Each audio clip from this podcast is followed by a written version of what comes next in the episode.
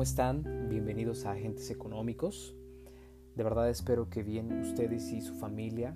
Son momentos difíciles, son épocas distintas y mantener un confinamiento de este tipo es bastante difícil, pero entre comillas. Entre comillas porque tenemos acceso al desarrollo tecnológico que se generó en los últimos 30 años, que nos ha recortado muchas brechas y que nos ha acercado a muchas cosas y que hoy afortunadamente tenemos a nuestra disposición a un bajo costo.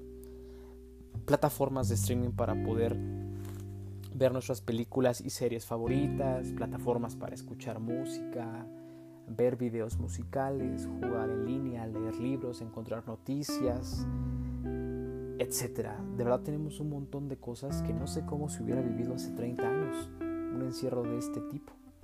Hoy nos podemos comunicar con la gente que queremos, podemos tener videollamadas, podemos pedir alimentos a domicilio, comprar en línea, muchas cosas que se han venido desarrollando. Incluso la gente que, que en la universidad, pues no detuvo su proceso educativo porque también se desarrollaron o se han estado generando plataformas para educación en distancia.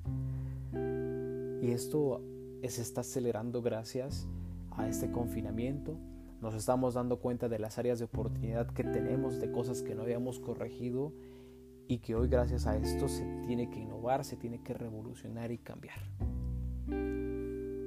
No sé de verdad cómo hace 30 años hubiera vivido esto, creo que hubiera estado desde el punto de vista emocional diferente y mucho más fuerte de asimilar.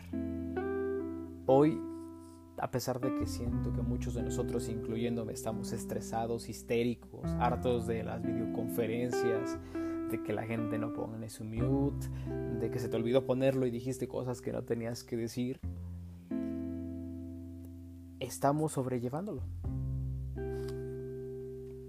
Hoy fui al súper y veo a la gente en mi mini mundo, en mi entorno, pues que se empieza a cuidar un poco más, que, utiliza ya cubreboca de manera eh, permanente, utilizan guantes, mantienen la distancia, tanto en, las tiendas de conveniencia y en los supermercados. Hubo un cambio en los agentes económicos que decidieron, decidieron eh, entrar con más fuerza, apoyar más, porque esto solamente de manera colaborativa va a mejorar y afortunadamente está pasando, por lo menos aquí en mi entorno y creo que es una buena señal porque hace una semana no veía esto y hoy algo pasó que la gente está funcionando así y eso, eso está bien. Pero también hay cosas muy tristes, historias que se van agregando a, lo que vamos conociendo. No, seguramente ya algunos de nosotros conocemos personas directas que están enfermas o han fallecido o están en un hospital. Pero también hay cosas paralelas que me sorprende que, que no estamos a lo mejor dándole la atención el foco necesario, que es la gente que no puede acudir a un hospital por su enfermedad que tenía, por el riesgo de contraer COVID. Conozco gente que me han platicado que no se puede hacer una diálisis porque no hay un hospital donde se la puedan hacer por el riesgo también de contagio, por la saturación. Tengo un tío también directamente que no puede tener una operación de próstata y que en ningún hospital lo pueden recibir porque tienen o porque comparten el personal médico el temor de que si ingresa nadie va podemos, nadie de nosotros podemos irlo a ver y que es muy probable de que se contagie estando dentro, que no hay la capacidad médica y solamente es y solamente llevamos casi dos meses desde esto y todavía falta tiempo para saber qué es lo que va a pasar. esas son las cosas que también van a influir en la calidad de vida de la gente, sobre todo la gente que está súper intoxicada, que no ha podido tener esos procedimientos médicos o que le faltan medicamentos. Tengo un amigo también que ocupa medicamentos renales y tampoco se los han entregado. Y de pronto no estamos haciendo el ruido suficiente para saber qué es lo que está pasando y por qué está tan deteriorado nuestro sistema de salud, que no es una novedad, no es de este gobierno, es de siempre. Pero llega un punto como este que empieza a colapsar el sistema más y que va a tener consecuencias graves y que a mucha gente va a sufrir muchísimo o vamos a sufrir muchísimo si esto no se soluciona antes. Es triste saber que todas estas cosas están pasando y que nuestro país y el mundo no está preparado. Que tenemos nada más paliativos pero no soluciones de fondo. Que mientras la política supere al deber ser, no vamos a poder tener el debate necesario para saber qué tenemos que hacer para mejorar como país. Porque primero están las ideologías de cualquier eh, pensamiento político antes que la técnica, antes que la ciencia, antes de saber cómo podemos mejorar al país. Esa es la discusión que debemos empezar a, llevar. A saber que la gente en redes sociales, en medios de comunicación, en plataformas, lejos de defender al país, lejos de defender lo que necesitamos para tener un mejor desenlace de este episodio, están peleándose políticamente para poder deteriorar y para poder dañar la imagen de una figura pública. Ese no es el debate, el debate no va por ahí, debiera ser más enfocado a cómo vamos a mejorar como país. No sé si pudieron ver Jojo Rabbit. Es una película que también habla de un encierro. Así lo veo yo. Lo relaciono mucho con esa película, pero también con toda la gente, la pobre gente judía que en época del nazismo tuvo que vivir escondida para evitar ser asesinada brutalmente, ese miedo de que te, fueran a hacer lo que te iban a hacer si eras judío. Y el anhelo de estar, de estar ahí, perdón, el anhelo de salir, de que haya un mejor mañana. Hay perspectivas económicas de los agentes económicos de lo que esperamos que vaya a pasar en el futuro. Segura mucha gente de nosotros hemos pensado que a pesar de tener tantas cosas no las disfrutamos por tenerlas ahí, al instante, cuando quisiéramos, por no aprovecharlas.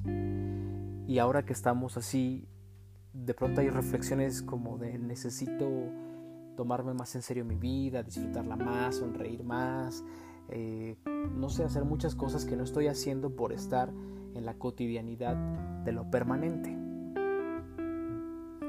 Y creo que esta reflexión del encierro también nos hace pensar en el alelo de qué va a pasar cuando salgamos, a dónde voy a ir, qué voy a hacer, a, cuántos abrazos voy a repartir, con quién voy a estar.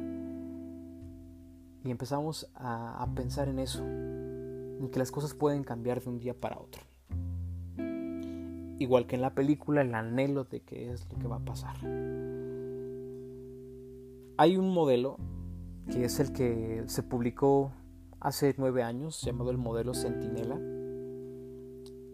que está con coautoría de el doctor Gatel, donde proponen un modelo de cómo se tiene que ir evaluando el episodio de una pandemia, qué es lo mejor que hacer.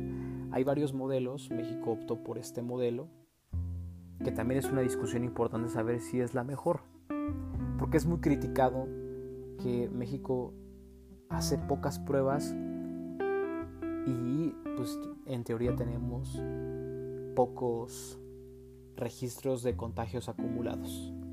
Nada más para recordarlo, el día de hoy, 8 de mayo del 2020, tenemos un acumulado de 31.522 contagios y un acumulado de 3.160 muertes, una tasa de letalidad del 10.02% que no ha dejado de crecer. De pronto baja, pero sigue su tendencia creciente. Esos son los datos para el día de hoy, para el día 8 de mayo. De hecho, ya entramos en el top de países con más contagios acumulados, con más contagios, sin que seamos necesariamente uno de los países que más pruebas hacen. Y aquí es donde se empieza a poner interesante el debate, pero no el debate chafa que quieren utilizar la gente política que quiere golpear a su adversario político, que quiere denigrarlo, que quiere hacerle daño a una imagen. Ese no es el debate que necesitamos. Aquí realmente es estar pensando si este modelo centinela nos da la oportunidad de tomar las decisiones correctas. El modelo centinela, eh, después les voy a dejar en mi cuenta de Twitter los documentos de la coautoría que les platico que escribió Gatel, que se basa en un muestreo donde evitas el desangramiento eh, financiero de estar haciendo pruebas y haces un muestreo a través de los casos que se suponen llegan a los centros especializados donde se recolecta la información y se supone que llegan los más graves, los que deben señalar, los que ya no aguantan y tienen que ir a un sistema de salud. Y a partir de ahí se hace una estimación de cuántos más pueden estar afuera, con el objetivo precisamente de evitar el gasto excesivo de dinero. Este modelo eh, no solamente es, un modelo en México, sino está publicado, también lo conoce la Organización Mundial de la Salud y hay varios países que también lo ocupan, un muestreo para saber cuánto realmente hay afuera. A la otra pregunta es, ¿de verdad toda la gente que opine es epidemiólogo para aventarse a criticar, a suponer o a mejorar el modelo? ¿Realmente tenemos esa capacidad o debemos dejarlo en manos de los expertos? Es bien complicado. Ayer eh, Narro publicó o estuvo tuiteando que estaba mal todo lo que estaba haciendo este gobierno, que estaba subestimado. Y después por la noche el subgobernador Gerardo Esquivel publicó también un hilo bastante largo acerca de la medición y la, la variación de la tasa de crecimiento promedio, que si está bajando, que si no. Y luego escuchamos diario a Gatel diciendo que hay una mejora y que la política de contención que se realizó ayudó a bajar la curva. A lo que realmente se refería es de no haber hecho esto que hicimos del confinamiento hubiéramos tenido muchos más casos de los que hoy tenemos eh, reconocidos. Pues no lo sabemos. Cuando él en un mensaje dice que México está teniendo un mejor desempeño de lo que él pensó, pues también hubiera sido importante que para ese momento Gatel hubiera dicho cuántas pruebas iban a hacer por día y cuántos de esos esperaran que fueran contagios o positivos, perdón. Pero hoy no lo sabemos, o sea, simplemente pues no hay por este modelo que ocupan un volumen suficiente de pruebas para decir que realmente le dimos y bajamos el número de contagios. Y es una duda razonable que todo mundo podemos tener acerca de si se está haciendo lo correcto y lo legítimo para evitar alguna desgracia, para evitar que los, realmente los hospitales lleguen todavía más de su capacidad que hoy ya empezamos a ver. Hoy ya empezamos a notar que está teniendo consecuencias, pero pudo haber sido mejor o realmente tuvimos que intervenir antes de que llegara a México, no sé, cerrar los vuelos mucho antes para evitar que llegara el virus y tener el problema de salud y económico, establecer protocolos más eficaces y a tiempo. No sabemos porque no somos epidemiólogos, pero también no sabemos si la política no se ha involucrado de más y ha hecho o ha detenido cosas que debiéramos haber hecho desde antes. El tema es que eh, el mundo parece ser que, que observa pero no aprende, que ve a sus países vecinos lo que padecen y no aprende. Hay un documental buenísimo que se los recomiendo. En pocas palabras está en Netflix. Y hace unos meses publicaron uno que se llama Pandemia, donde decían que en cualquier momento podemos tener este, una pandemia nueva. Porque hay un zoovirus que es la evolución de un virus humano contra un virus animal y que tiene la capacidad de ingresar a nuestro cuerpo, al cuerpo humano. Y que esto todo el tiempo hay un riesgo latente de que suceda. Esto se publicó y se grabó mucho antes de este evento del coronavirus. Pero ahora eh, los mismos documentalistas subieron uno con relación al coronavirus, que se los recomiendo bastante. Y justo al inicio del episodio evidencian a los políticos, a los primer ministros, a los presidentes de los diferentes países del mundo, donde al principio minimiza el golpe que puede tener un virus de este tipo.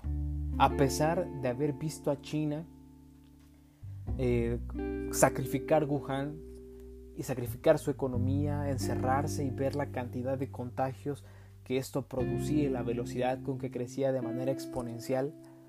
Y muy bien lo señalan. Primero los políticos minimizaron.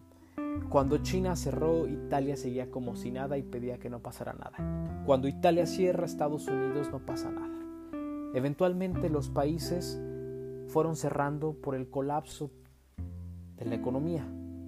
También el día de hoy se publicó la pérdida de empleos de los Estados Unidos. Una pérdida de empleo grandísima que desde, la, desde los 1930, de los 30 para acá no había sucedido. Una pérdida del empleo tan intensa como lo que está pasando. Esas son las cosas que debemos nosotros eh, preguntar y exigir a las autoridades. ¿Qué va a pasar con la economía también en México? Mucha gente está cerrando sus lugares, está pagando los gastos fijos, incluso algunos también están pagando costos.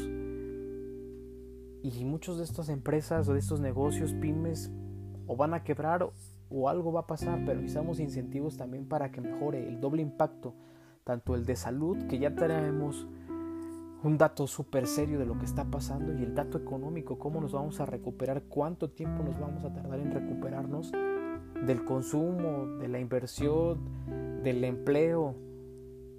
Somos nosotros también, sabemos que una economía codependiente eh, o interdependiente del mundo, exportadora, que depende también de sus manufacturas, y hoy el mundo no está comprando lo que debiera comprar por lo que está pasando. También eso hay que empezar a, cuestionar si podemos ser una economía que como antes estábamos petrolizados, ahora que también estemos dependiendo de la manufactura, de las exportaciones que tenemos y de lo que Estados Unidos nos compra. No podemos hacer un país dependiente de algo porque nos pasa esto. Tenemos que desarrollar una economía diversificada, fuerte, que nos permita no resentir tanto. Andrés Manuel López Obrador eh, no ha querido tampoco echar a andar una política fiscal expansiva y se aprieta el cinturón, no quiere echar a andar el gasto público para no endeudarnos. Digo, no, no se trata también de endeudarnos por endeudarnos, se trata de, de tener una política fiscal contracíclica que estimule el consumo y que evite el colapso de la economía. Son medidas que tiene a su disposición el presidente y que podría ayudar a que muchos de estos changarritos no truenen, que no se desate la violencia.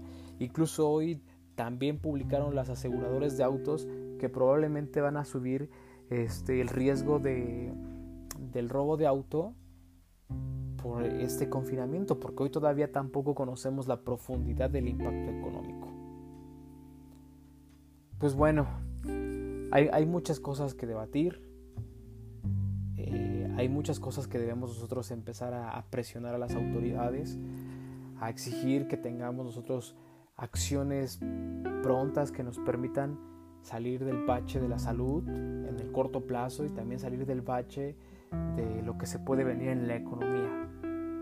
Espero que estén muy bien, cuídense mucho. Hasta luego.